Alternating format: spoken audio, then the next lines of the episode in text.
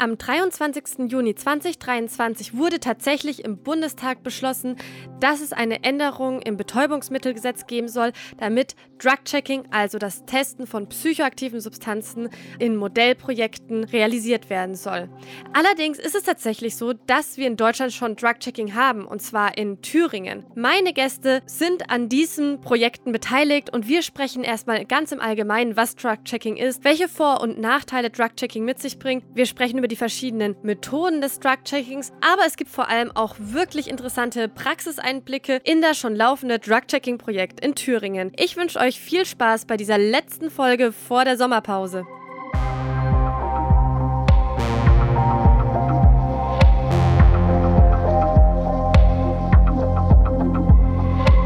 Psychoaktiv.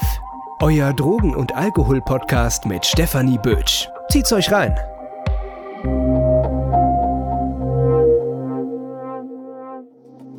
Diese Podcast-Folge wird euch präsentiert von Safe Party People Frankfurt.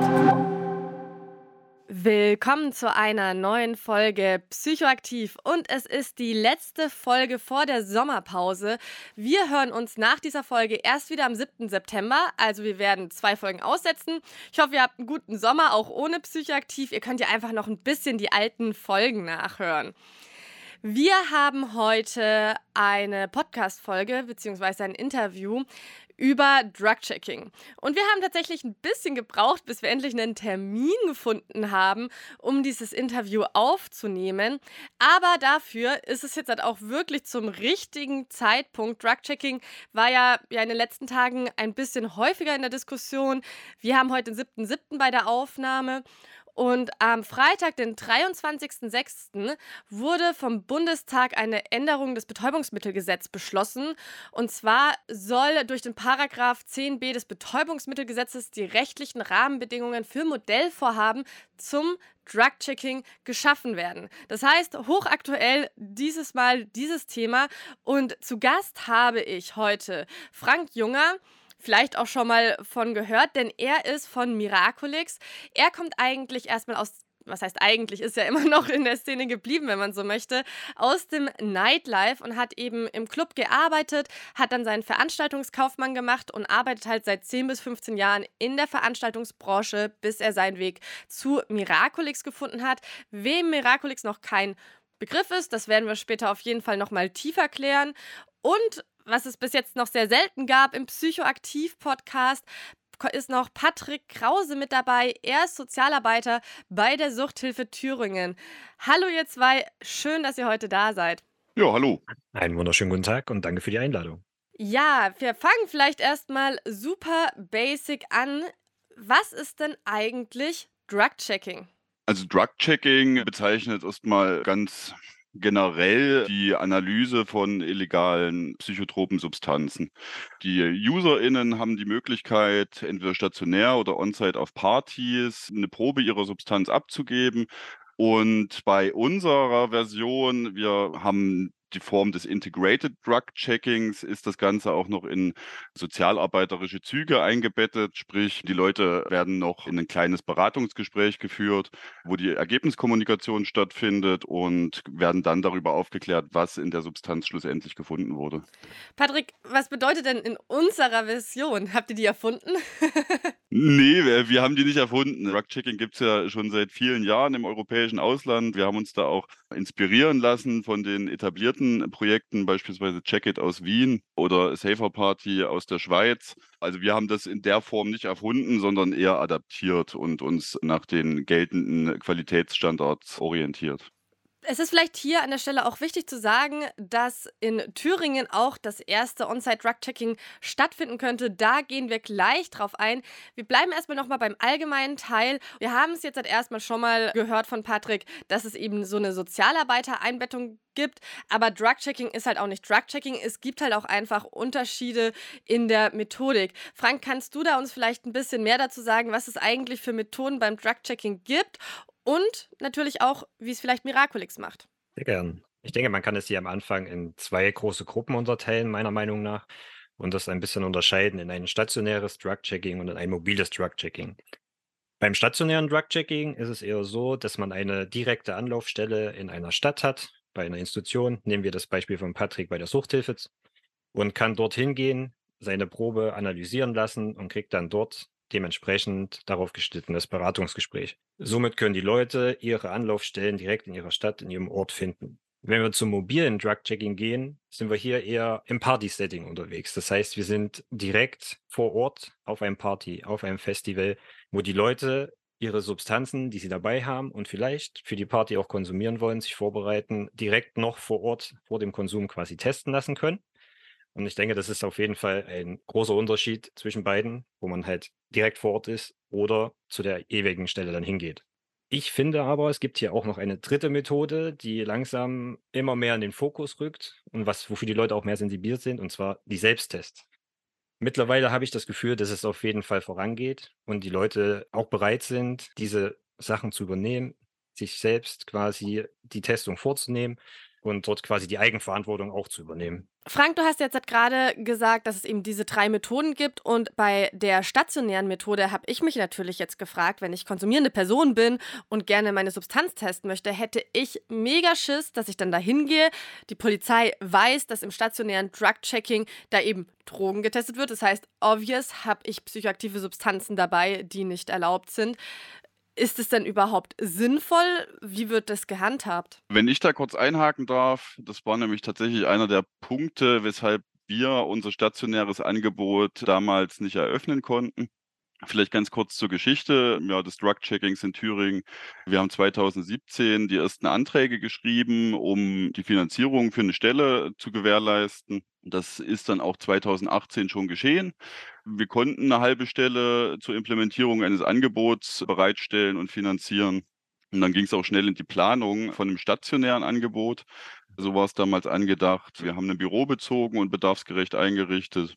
Die labortechnische Unterstützung sollte über die Massenspektrometrie-Plattform der Friedrich-Schiller-Universität Jena ablaufen. Und die Analysen sollten via Gaschromatographie beziehungsweise HPLC vonstatten gehen. Das war auch alles recht konstruktiv geplant. Die Verantwortlichen hatten da echt Bock drauf.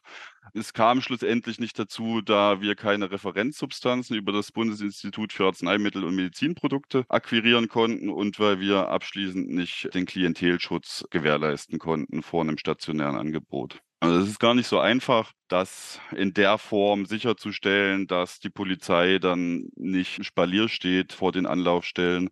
Zumindest hier in Thüringen ist das gerade noch etwas schwierig. Jetzt ist ja Drug-Checking, das wissen vielleicht manche Leute nicht, die sich noch nicht tiefer mit dem Thema beschäftigt haben, kein Thema, das jetzt Deutschland in Europa neu erfindet, sondern das eher in vielen anderen europäischen Ländern Standard ist und in Deutschland eher da ja hinterher hinkt. Wie machen das dann andere Länder? Habt ihr da Ahnung, ob die dann einfach so einen Deal mit der Polizei hat? Die machen das ja auch schon viel länger. Oder wie, wie lösen die das? Das ist ganz unterschiedlich. Die haben ja auch alle unterschiedliche Gesetzesvorgaben. Viele der Projekte können es unter dem wissenschaftlichen Standpunkt durchführen, aber wie das im Konkreten ausgestaltet ist in Wien und der Schweiz und den Niederlanden und so weiter, das kann ich leider an der Stelle auch nicht sagen. Aber ich gehe mal davon aus, dass sie auf jeden Fall dafür eine Lösung gefunden haben. Die machen das ja wirklich auch schon echt lange. Ich denke schon. Also gerade Jacket hat ja viele Jahre On-Site getestet und hat es dann auch vor wenigen Jahren geschafft, auch ein stationäres Angebot einzuführen. Und ich glaube, das hätten sie nicht gemacht, wenn das nicht geklärt gewesen wäre. So. Macht Sinn, nee, auf jeden Fall. Welche Vorteile bringt denn ganz im Allgemeinen Drug-Checking für die Nutzerin? Weil es gibt ja auch voll oft so die, ja, das, die große Diskussion beziehungsweise das Argument, ja, man macht die Qualitätskontrolle für die Dealer. So, das ist natürlich nicht, wo es eigentlich hingehen soll. Was sind denn so die Vorteile und vielleicht aber auch die Nachteile vom Drug-Checking, ganz im Allgemeinen? Na, die Vorteile liegen vor allem darin, dass man einen Zugang zu einer Gruppe von schwer zu erreichenden Menschen grundsätzlich schaffen kann. Also gerade zu Freizeitdrogenkonsumierenden oder sogenannten Hard-to-Reach-Communities, die in der Regel keinen Berührungspunkt mit der klassischen Suchthilfe haben zu denen kann man halt recht gut eine Brücke bauen. So kann gegebenenfalls auch problematische Konsummuster aufdecken und auf Augenhöhe besprechen und darüber hinaus natürlich auch eine Vernetzung stattfinden lassen, eine Begleitung, wenn das gewünscht ist. Und es gibt auch Studien, die beispielsweise belegt haben, dass Drug-Checking eine geeignete Methode ist, um Risiko- und konsumreduzierende Botschaften überzeugend und nachhaltig zu vermitteln. Hier vielleicht noch ergänzend dazu zu sagen, dass man mit einem Drug-Checking-Angebot, sei es stationär oder mobil, eigentlich schon viel erreichen kann. Man gibt Informationen, man kann Sachen verhindern. Wenn ich jetzt daran denke, dass Leute zum Beispiel eine Substanz, eine Pille zum Beispiel haben, die hochdosiert ist, diese dann nehmen würden, keine Informationen haben und daraus vielleicht ein Krankenhausaufenthalt entsteht, weil eine Überdosierung ist. Dann sind wir ja hier auch an dem Punkt, dass man eigentlich mit Drug-Checking schon im kleinen Maße mit wenig finanziellen Mitteln schon viel hätte verhindern können. Jemand, der im Krankenhaus landet, muss danach vielleicht oder kann mehrere Wochen nicht zur Arbeit gehen.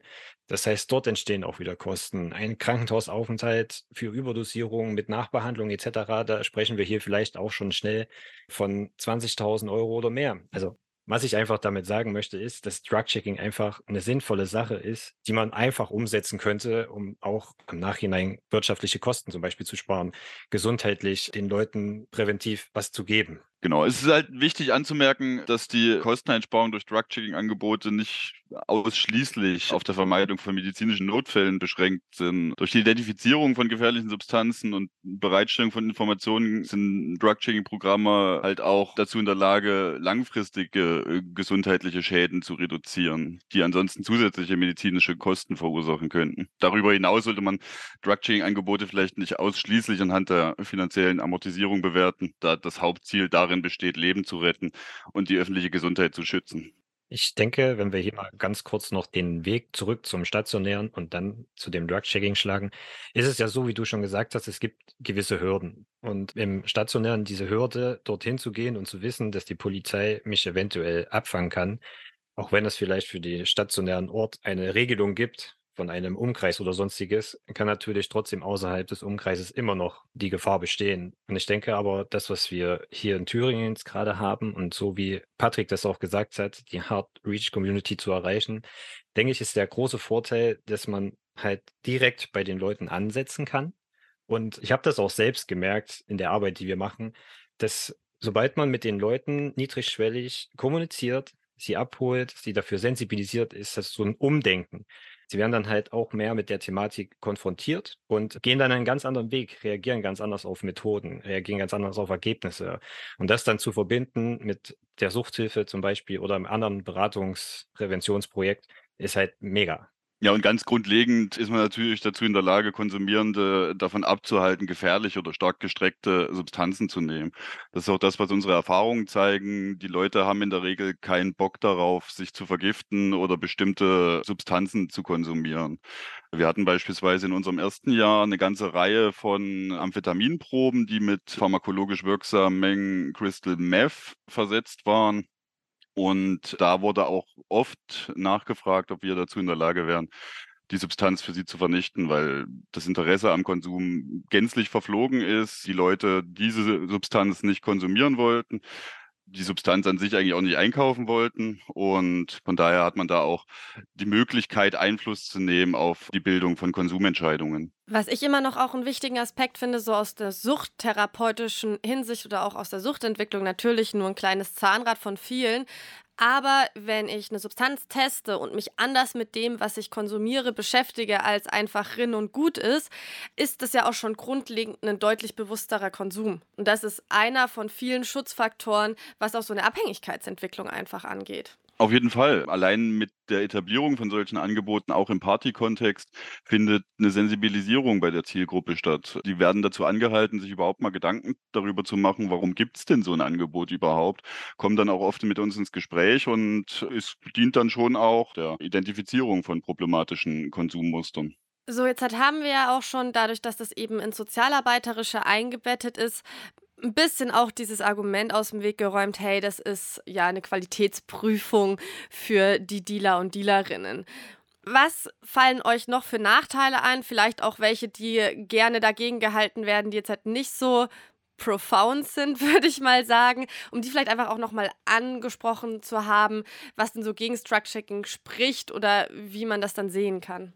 Also so ad hoc fallen mir in der Form keine unmittelbaren Nachteile ein des Drug-Checkings. Natürlich ist immer so ein bisschen die strafrechtliche Komponente zu betrachten, die wir nicht komplett ausgrenzen können. Also wir können den Leuten nun mal keine abschließende Sicherheit geben, wenn man mit illegalen Substanzen in der Tasche unterwegs ist. Mit was wir immer mal konfrontiert wurden, wäre, dass es zu einer Verharmlosung des Drogenkonsums führen würde. Das ist was, was wir an der Stelle nicht bestätigen können, eben weil die Analyseergebnisse da ganz oft eine ganz andere Sprache sprechen und man da bei weitem nicht von einer Verharmlosung reden könnte. Und was auch so ein Argument war, was uns immer mal entgegenkam, wäre, dass es zum Drogenkonsum verleiten würde. Aber das ist auch was, was schon in diversen Evaluationen und Studien widerlegt wurde. Und wir können das in der Form auch nicht bestätigen. Es kam noch niemand zu uns, der sich aufgrund unseres Projekts das erste Mal in den Schwarzmarkt oder so begeben hätte. Also es sind in der Regel schon Menschen, die ersten Konsumerfahrungen schon längst getätigt haben und von daher würde ich das so an der Stelle auch nicht bestätigen wollen. Ja, wir haben, glaube ich, einfach grundlegend ein totales Problem, einen psychoaktiven Substanzkonsum anzuerkennen, dass er wirklich da ist und uns darum zu kümmern. Und Drug-Checking ist halt auch ein offizielles Programm, das erstmal grundlegend anerkennt, dieser Konsum findet statt und es muss irgendwie begleitet und unterstützt werden. Weil wir ja, glaube ich, immer sehr internalisiert haben, naja, was illegal ist, darf nicht sein. Ja, ist so. Also es wird ja auch im Grunde, die Leute müssen sich ja auch die, die Erfahrung selber sammeln und wie man illegale Drogen konsumiert, ist hierzulande halt gänzlich eigentlich gar nicht pädagogisiert. Aus dem Elternhaus kriegt man am ehesten noch mit, wie man Alkohol konsumieren sollte. Ob das jetzt ein guter Umgang ist, das sei mal dahingestellt, der da vermittelt wird. Aber bei illegalen Substanzen hört das halt komplett auf. So, da sind die Leute sich selbst überlassen, die Erfahrung zu sammeln. Werbung das Leben kann manchmal ganz schön unvorhersehbar sein. Und ein Unfall oder auch ein Ausbruch von einer schweren Erkrankung kann uns erstmal vor riesen Herausforderungen stellen. Am liebsten wollen wir uns in so einer Zeit uns einfach nur um unsere Genesung kümmern. Allerdings kann es sehr schnell dazu kommen, dass wir in solchen Fällen auch vor finanziellen Problemen stehen. Denn allzu lange Ausfälle in unserem Beruf sind in den staatlichen Leistungen einfach nicht vorgesehen. Und hier kommt dann die Berufsunfähigkeitsversicherung ins Spiel, die genau diese Lücke schließt. Das Problem bei der Berufsunfähigkeitsversicherung Versicherung ist nicht nur der lange Name, sondern auch den passenden Anbieter zu finden. Hierfür gibt es aber eine super Lösung und zwar Clark. Clark ist ein Online-Versicherungsmakler, der euch verschiedene Versicherungen vorschlägt und euch beim Vergleich hilft. Dadurch bekommt ihr in der App einen super Überblick über die Angebote und könnt die für euch passende Versicherung finden. Wenn ihr eure Versicherung bei Clark hochladet und den Code Psychoaktiv34 eingebt, warten außerdem Shoppinggutscheine im Wert von 15 Euro auf euch. Die gibt es von zahlreichen Marken wie Globetrotter, Nintendo, Decathlon, Mediamarkt und vielen mehr. Denkt aber bitte daran, dass wenn ihr eine Versicherung bei Clark hochladet, Clark das Maklermandat für diese Versicherung übernimmt und solltet ihr einen Makler haben, diesen ersetzt. Wenn dieses Angebot für euch spannend klingt und ihr euch denkt, ach, um meine Versicherungen wollte ich mich eh schon endlich mal kümmern, findet ihr den Link und meinen Code wie immer in den Show Notes. So, jetzt hatten wir schon das stationäre äh, Drug-Checking angesprochen und dann ein bisschen zum On-Site-Drug-Checking kommen wir gleich. Aber bevor wir das ansprechen, kommen wir nochmal zu den Selbsttests. Denn Frank, da bist du natürlich der Spezialist drinnen. Magst du uns ein bisschen von den Selbsttests erzählen, was die für Vorteile haben und wie ihr mit Miraculix eben solche Tests auch bereitstellt und wie die funktionieren? Sehr gern. Was ich an Selbsttests sehr schön finde, ist, dass man halt hier die Eigenverantwortung übernehmen kann. Man kann sich klar selbst darauf vorbereiten und ist nicht abhängig von irgendeinen anderen Faktoren, sei es dem stationären oder wenn ich weiß, das sind Leute auf Partys, die das testen, sondern ich kann wirklich die Sache für mich selbst durchführen. man muss dazu sagen, wir haben mittlerweile auch hier die Möglichkeit, das wirklich durchzuführen. Es gibt schon lange, lange mehrere Testmöglichkeiten, wenn ich da jetzt an qualitative Reagenzien oder ähnliches denke. Was aber die Leute noch nicht so selbst für sich, vor allem hier in Deutschland, verstanden haben. In anderen Ländern wird das schon sehr durchgeführt. Hier in Deutschland noch nicht, aber das ist auch gar nicht schlimm, weil es gibt ja jetzt Miraculix. Guter Werbespruch. Nein, alles, ja, guter Werbespruch. Nein, alles gut. Aber es gibt jetzt mittlerweile mit uns die Möglichkeit, das Ganze zu erweitern und auch für die Leute einfacher zu gestalten. Wir haben Schnelltests entwickelt, beziehungsweise unser Wissenschaftler Dr. Felix Blei, welche erstmals nicht nur sagen, ist es eine Substanz, sondern welcher Wirkstoffgehalt liegt dort drin auch vor. Das heißt, es sind quasi die ersten quantitativen Schnelltests, die man sich quasi nach Hause bestellen kann, die man dort selbst durchführen kann und dann am Ende ein Ergebnis erhält, was schon mal mehr als eine Ja-Nein-Aussage ist, weil wir da diesmal eine Zahl dahinter setzen, was zum Beispiel in Richtung MDMA natürlich eine sehr wichtige Sache ist. Die Pillen sind über die Jahre immer höher konzentriert, beziehungsweise weiß man nie, was in einer Pille selbst drin ist. Man muss immer jede Pille einzeln betrachten. Und wenn ich da diesen Test durchführe und am Ende weiß, okay, die Pille hat so und so viel Wirkstoffgehalt, kann ich mit der Information halt anders umgehen und arbeiten, als wenn ich jetzt eine Pille hätte, die ich nicht testen würde. Genau, also vielleicht kurze kleine Erklärung dazu. Qualitative Tests, das sind im Prinzip Tests, die halt wirklich auch nur sagen, okay, da ist der Stoff drin oder der ist dieser Stoff nicht drinnen und nicht sozusagen die Konzentration, um das vielleicht nochmal ein bisschen zu klarifizieren, weil ich glaube, das ist vielen nicht so bewusst. Und falls ihr Dr. Felix Blei hören möchtet, Folge 31 und 32 gibt es auch ein super Interview in der Doppelfolge zu Psilocyben Pilzen. Mit dem Felix kann ich an dieser Stelle nur weiterempfehlen. genau, was die qualitativen Reagenzien angeht, das sind halt Chemikalien, die gibt es schon seit 100 Jahren, die auch dafür benutzt werden. Und hier ist es halt so, dass ich das auf eine Substanz geben kann. Da gibt es einen Farbumschlag. Und anhand des Farbumschlages kann ich differenzieren, ist es die Substanz oder nicht. Das Problem an der Sache ist, wenn die Substanz mit weiteren Sachen gestreckt ist, zum Beispiel, kann es natürlich sein, dass diese Reagenz auch gleichzeitig auf das anschlägt und dann eine andere Farbe ergibt. Deswegen müsste man diese immer mit vielen kombinieren, um dann am Ende ein relativ valides Ergebnis oder mehrere Informationen zu bekommen und daraus dann ein Ergebnis zu schließen. Deswegen ist das immer relativ schwierig, mit einer Ja-Nein-Antwort am Ende zu arbeiten, weil man halt auch hier nie weiß, was drin ist. Genau, und das ist halt eben einfach der super Vorteil an der ganzen Sache, dass man eben jetzt halt wirklich zu Hause testen kann und eben auch eine Orientierung bekommt, welche, welcher Wirkstoffgehalt wirklich in der Substanz ist. Welche psychoaktiven Substanzen kann man denn schon testen, Frank? Das sind ja noch nicht alle. Genau, es sind noch nicht alle. Wir haben damals gestartet, also kurze Vorgeschichte. Gerne. Die Tests wurden damals an der Universität in Jena entwickelt. Dort hat der Herr Dr. Felix Blei über Magic Mushrooms promoviert und in dieser Zeit auch die Tests entwickelt. Dort haben wir dann einen Antrag geschrieben und konnten diese Tests dann anhand eines, nennt sich Exist Gründerstipendium, quasi weiterentwickeln. Das heißt, wir haben dort äh, Fördergelder gekriegt und ein Jahr Zeit, die Tests quasi weiterzuentwickeln und dann auf den Markt zu bringen. Das war auch die Zeit, wo wir die ersten drei Tests rausgebracht haben. Das heißt, wir haben gestartet mit einem quantitativen Test für Psilocybin, das heißt dem Wirkstoff der Magic Mushrooms, dem MDMA bzw. Ecstasy und dem LSD. Das waren unsere drei Tests, mit denen wir damals gestartet haben.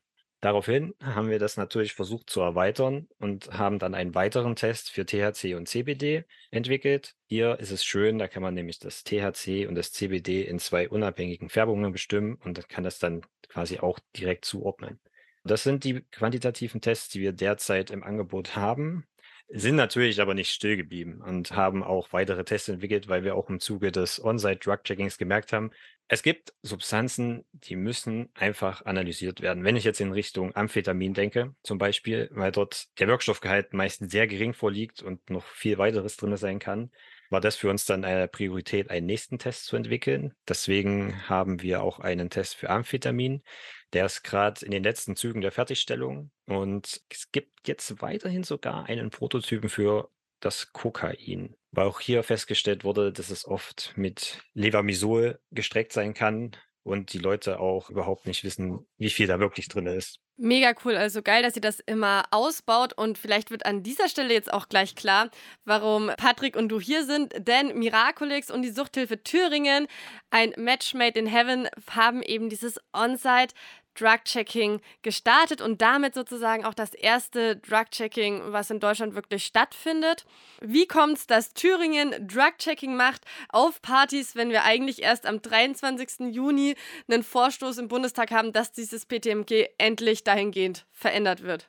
Ja, das war eine ganze Stange Arbeit und Planung. Wie ich vorhin schon erwähnt habe, ursprünglich war das Ganze stationär geplant. Das mussten wir dann leider erstmal auf Eis legen, eben weil es so ein paar Stellschrauben gab, die wir schwer beeinflussen konnten in der Form. Deswegen mussten wir uns weiter Gedanken machen, wie wir Drug-Checking in Thüringen umsetzen können und haben dann in dem Verfahren quasi Miraculix kennengelernt und konnten dann quasi das erste On-Site-Angebot planen. Man muss dazu sagen, dass die Analyse von Substanzen in der Form auch im bisherigen äh, BTMG äh, nicht verboten ist. Sind halt die üblichen Sachverhalte verboten, äh, Besitz, Handel, Inverkehrbringung und so weiter.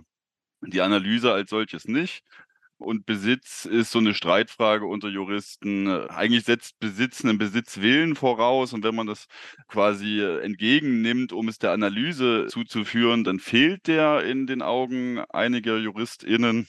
Aber das ist jetzt auch nichts Valides, worauf wir uns stützen konnten. Daher haben wir unser Angebot so ausgestaltet, dass die Analyse zu einem Großteil von der Klientel selbst durchgeführt wird bis zu einem gewissen Punkt, bis die Betäubungsmittel in Lösung gebracht wurden. Und dann übernehmen die ChemikerInnen von Miraculix an der Stelle. Dadurch waren wenigstens die Mitarbeitenden in der Form rechtssicher aufgestellt, dass sie sich da in der Form nicht strafbar machen. Und genau, darüber hinaus haben wir dann auch festgestellt, dass es auch so einen pädagogischen Mehrwert hat, wenn die äh, Leute, die zu uns kommen, erstmal in die Rolle des Laborassistenten schlüpfen müssen und quasi selber Bestandteil des Analyseverfahrens werden. Genau, wir hatten hier quasi den großen Vorteil, dass wir unsere Tests mit ins Spiel bringen konnten und quasi diese Besitzabsicht umgehen. Es ist so, wenn das Klientel zu uns kommt, sind sie halt direkt in diese Analyse integriert. Das heißt, die Leute, die vorbeikommen und die Substanzen bei sich tragen und selbst schon die Gefahr haben, weil sie die Substanzen haben, werden bei uns quasi empfangen und dann sind sie in diese Analyse integriert. Das bedeutet, sie werden von uns angeleitet, sie bereiten die Probe selber vor, sie wiegen diese ab, dann wird mit unserem Test eine Extraktion durchgeführt, diese Extraktion wird dann der Wirkstoff aufgenommen, in ein Nachweisgläschen gegeben. Dort entsteht ein Farbumschlag. Und sobald dieser Farbumschlag passiert ist, ist die Originalsubstanz nicht mehr im BTMG. Die Struktur ist so verändert, dass es dort nicht mehr auftritt. Und ab dem Zeitpunkt können wir auf jeden Fall legal damit arbeiten. Genau, und dieses On-Site-Vorgehen ermöglicht natürlich auch eine dezentrale Organisation. Wir sehen bisher davon ab, im Vorfeld anzukündigen, wo wir sind, eben um den Klientelschutz wenigstens in der Form zu ermöglichen und keine Razzia oder was auch immer zu riskieren. Und wir koppeln aber auch verschiedene Methoden der chemisch-toxikologischen Analytik. Sprich, äh, ein Grundbaustein stellen die Tests von, von Miraculix dar und darüber hinaus wird noch mit verschiedenen anderen äh, Verfahren, beispielsweise Antigentests, Dünnschichtchromatographie und noch diversen anderen Verfahren, ein möglichst breites Bild generiert, um einen möglichst breiten Informationsstand zu vermitteln. Patrick, du hast jetzt gerade noch mal einen Haufen andere Analyseverfahren angesprochen, die ihr neben diesen klassischen Miraculix-Tests noch macht. Bei mir sind jetzt halt viele Fragezeichen aufgetaucht, denn ich kenne mich tatsächlich nicht so gut mit Drug-Checking aus. Möchtet ihr da vielleicht einfach noch mal ein bisschen tiefer eingehen, was ihr da macht?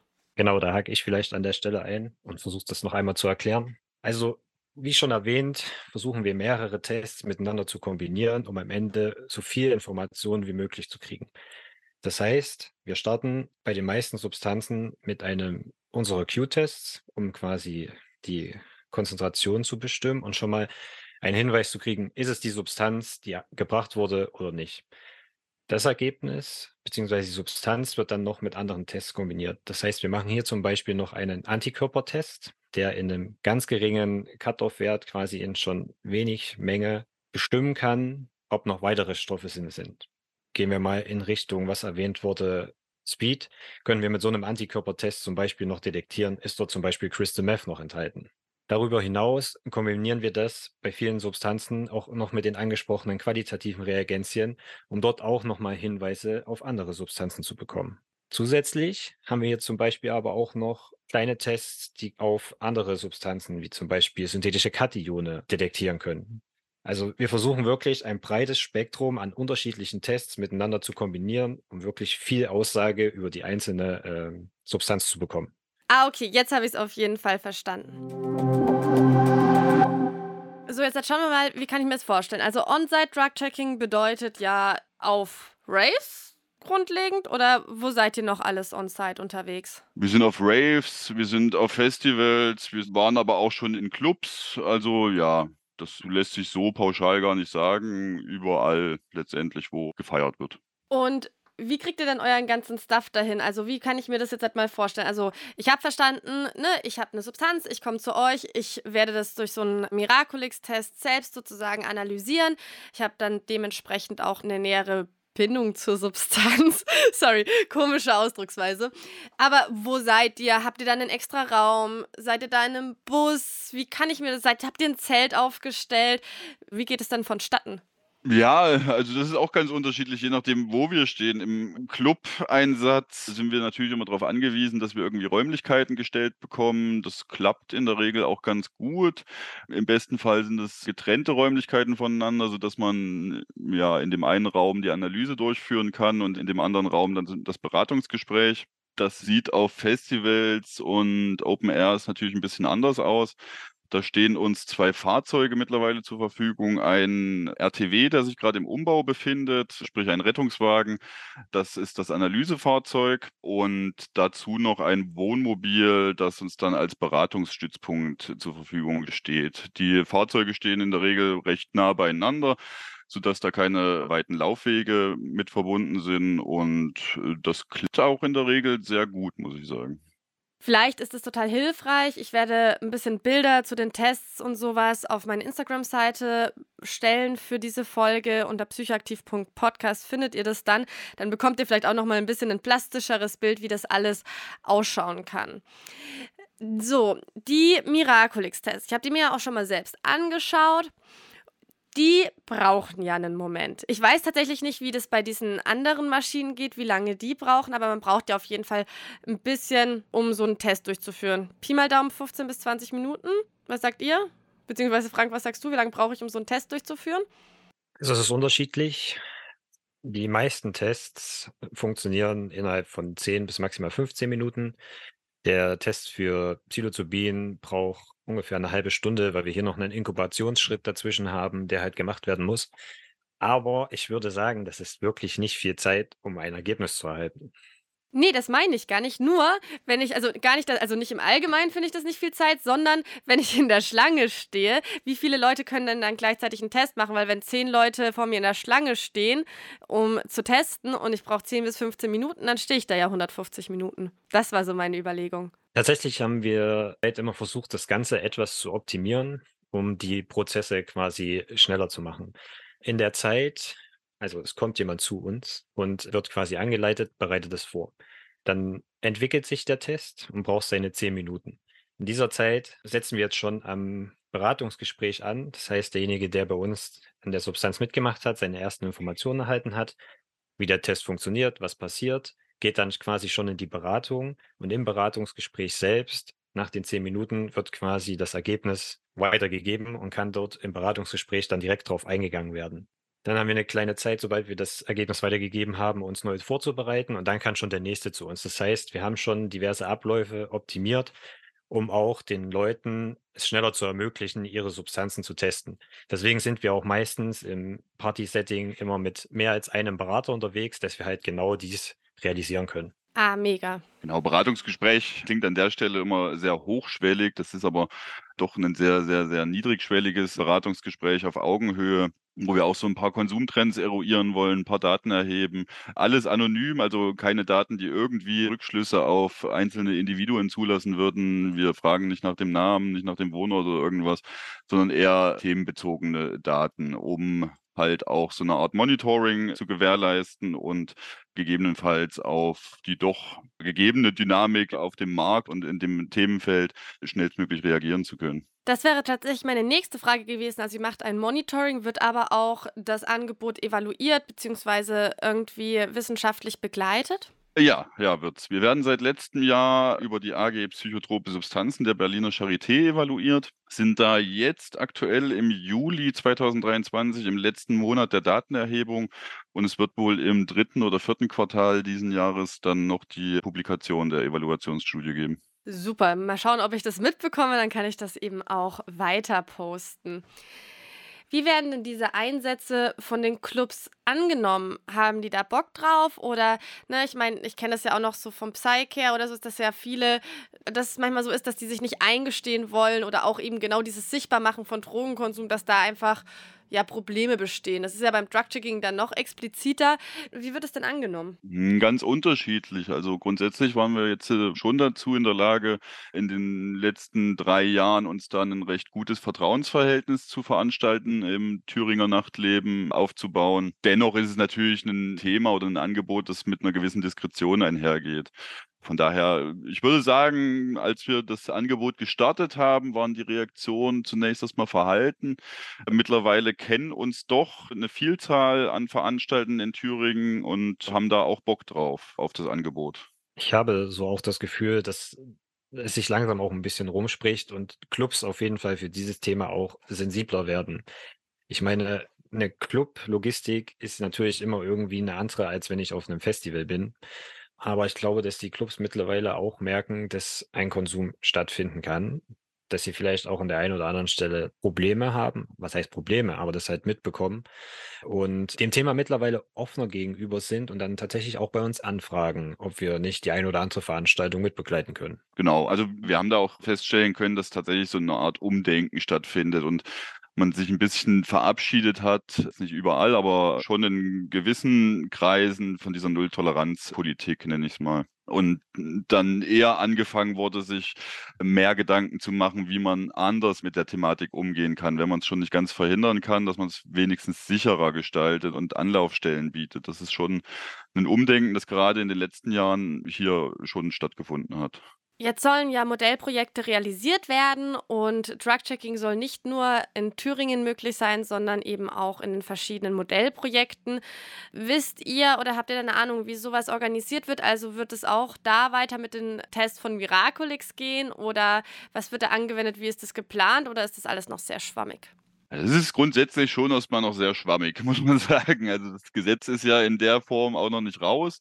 Wenn ich mich nicht täusche, müsste es heute durch den Bundesrat, wenn es denn durchkommt, möchte ich jetzt keine Tendenz geben. Kann mir schon vorstellen, dass es durchkommt, aber ja, die letzten Jahre haben einem auch gezeigt, dass der Bundesrat da gerne mal für Überraschungen zu haben ist. Und von daher keine Ahnung. Mich stört ein bisschen an dem Gesetz, dass es wirklich nur Modellprojekte thematisiert und nicht Drug-Checking-Angebote generell, auch über den Modellstatus hinaus. Aber das ist vielleicht auch ein bisschen auf die Goldwaage gelegt. Was sich dann konkret für uns ändern wird, das wird sich, glaube ich, dann erst zeigen. Wir sind jetzt schon im Gespräch mit VertreterInnen der einzelnen Ressorts, sprich Justizministerium, Innenministerium und allen voran Gesundheitsministerium, mit dem wir sowieso im ständigen Kontakt stehen. Und da muss man dann schauen, was die rechtliche Grundlage darüber hinaus hergibt. Wir haben natürlich auch ein steiles Interesse daran, die Analyse zu professionalisieren in der Form, was im On-Site-Setting gar nicht so leicht ist, mit großer Maschinerie da zu arbeiten. Aber was im Konkreten da auf uns zukommt, kann ich jetzt leider gerade noch nicht sagen.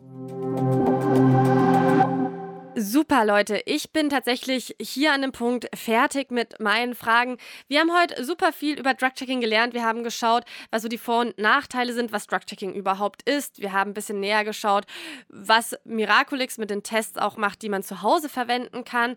Und was ich natürlich besonders spannend fand, war die Einblicke in das On-Site-Drug-Checking in Thüringen, denn in Deutschland findet schon Drug-Checking statt und ich finde es großartig und ich hoffe, dass wir mit den Modellprojekten den nächsten Schritt gehen. Das letzte Wort bzw. die letzte Absatz ist Platz für Eigenwerbung aller Art. Habt ihr was mitgebracht, was ihr gerne noch zum Schluss loshaben wollt? Also Werbung in der Form Jetzt eigentlich nicht, aber da unser Drug-Checking-Angebot eng an das Safer Nightlife-Angebot der Drogerie gekoppelt ist, würde ich gerne auch nochmal den Aufruf starten. Wir suchen stets nach ehrenamtlichen Mitarbeitenden. Die Drogerie lebt davon schlussendlich und Wer da Interesse dran hat, Bock drauf hat, mitzumachen, der kann sich natürlich gerne mal bei uns melden. Gibt es da Voraussetzungen, die man erfüllen muss? Nee, jetzt keine Ausschlusskriterien, außer vielleicht, dass man über 18 Jahre alt sein sollte, aber Hinsichtlich Profession und so weiter gibt es da jetzt keine Voraussetzungen. Man hat auch die Möglichkeit, über uns an Schulungen teilzunehmen und dadurch auch fit zu werden für den Einsatz im Nightlife. Naja, man sollte natürlich bei euch aus der Nähe von Erfurt kommen, oder? Ja, nicht unbedingt aus Erfurt. Wir haben auch viele aus Jena beispielsweise, aber wenn man aus Thüringen kommt, ist das natürlich schon schwer von Vorteil. Auf jeden Fall. Frank, hast du noch was? Ja, eine ganz einfache Botschaft. Testet euer Zeug. Sei es mit Tests, die ihr euch einkauft, sei es mit unseren quantitativen Tests, sei es über Präventionsangebote. Testet euer Zeug. Und wenn ihr mal nicht wisst, wie, dann schreibt uns ganz gerne. Wir sind da offen. Wir haben auch verschiedene andere Stellen in Deutschland, wo man Sachen testen kann, wenn ich an Legal High zum Beispiel denke oder ähnliches. Und wir helfen da auch ganz gerne weiter und vermitteln hier auch oder geben Input, wie man am besten vielleicht mit der einen oder anderen Sache vorgeht, was man nutzen kann. Von daher will ich jetzt gar nicht so Werbung für uns machen, sondern für die Sache allgemein und ähm, belasse es dabei. Und das ist ein großartiges Schlusswort. Freunde, wir hören uns am 7. September wieder. Ich wünsche euch einen wunderschönen August, noch einen schönen Rest Festivalzeit. Nutzt die Tests, testet euren Stuff und bis dann. Das war Psychoaktiv, euer Drogen- und Alkohol-Podcast mit Stefanie Bötsch.